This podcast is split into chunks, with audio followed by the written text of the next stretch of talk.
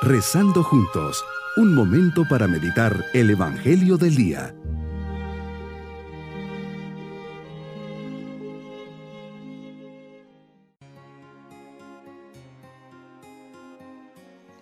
Les saludo al comenzar este día, viernes de la décima novena semana del tiempo ordinario. Llenos de confianza en el Señor, preparemos nuestro interior para dialogar con Él. Señor, en este día elevo mi mirada hacia ti, te doy gracias por tantos regalos que de ti recibo. Quiero venir a agradecerte, Señor. Ayúdame a mirar con los ojos de la fe para que pueda descubrirte en este tiempo de oración. Meditemos en el Evangelio de San Mateo capítulo 19 versículos 3 al 12. Nos dices hoy que se acercaron unos fariseos para ponerte una trampa y te preguntan, si es lícito que un hombre se divorcie de su esposa por cualquier motivo. Tu sabiduría, Señor, es infinita y les respondes. Vuelvan a, las palabras de la creación que dicen, desde el inicio Dios creó al hombre y a la mujer. Así es que Dios es el creador de todo y también del hombre. Señor, no podemos prescindir de esta realidad. Dependemos totalmente de ti. Tú eres nuestro creador. Y volviendo a las escrituras, les dices, el hombre dejará a su padre y a su madre para unirse a su mujer y serán los dos una sola cosa.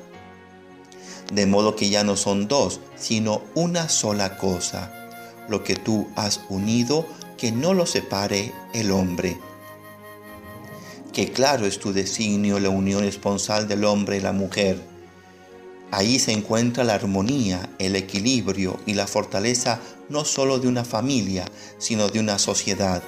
Así dejas claro que el hombre no tiene esa capacidad ni poder de romper o desunir algo que tú has unido.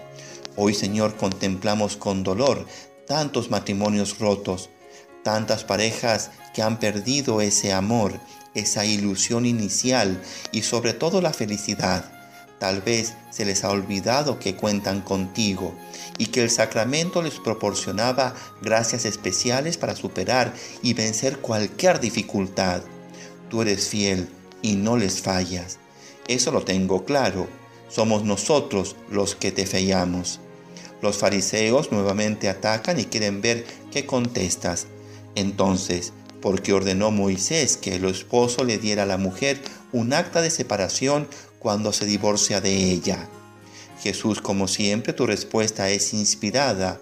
No queda duda que la causa de los divorcios, incluso hoy, es por la dureza de corazón, por el egoísmo. Por eso Moisés lo permitió, pero al inicio no fue así. Nuestra dureza de corazón, este corazón que se ha puesto duro, frío, indiferente, que ya no mide consecuencias, deja de amar, de donarse, de entregarse con generosidad. Que bien dicen tus discípulos que siendo así ni conviene casarse. Les aclaras que no todos comprenden esto, que solo aquellos que se les ha concedido esta gracia de mantenerse fieles en el matrimonio podrán serlo. Es importante que aquellos que has llamado a la vida matrimonial y familiar se preparen, se conozcan bien antes de dar el paso y reflexionen para que lo que comenzó con amor e ilusión no termine en fracaso, que los novios no se ataranten y midan fuerzas antes de tomar un compromiso como este. Y terminas esta plática invitando a vivir en virginidad y castidad, no todos los hombres son capaces de llevar una vida matrimonial y por eso renuncian al matrimonio por el reino de los cielos.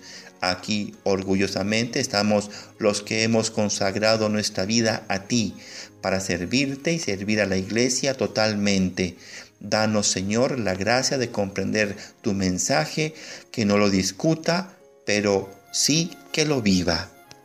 Mi compromiso será valorar y renovar mi llamado, mi vocación, al que llamas a vivir en castidad y al que llamas a vivir en la vida matrimonial.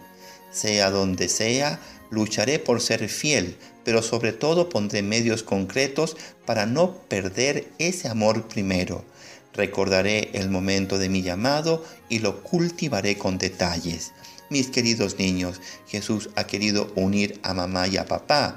Pidan todos los días para que ellos, cumpliendo la misión que Dios les ha dado, agraden siempre a Dios y ambos lleguen al cielo. Y si por alguna circunstancia no viven juntos, cada día pidan a Diosito para que cuide, acompañe y proteja a cada uno. Dios nos ama a todos y quiere lo mejor de nosotros.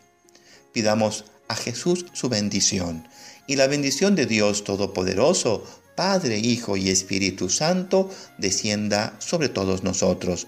Bonito día.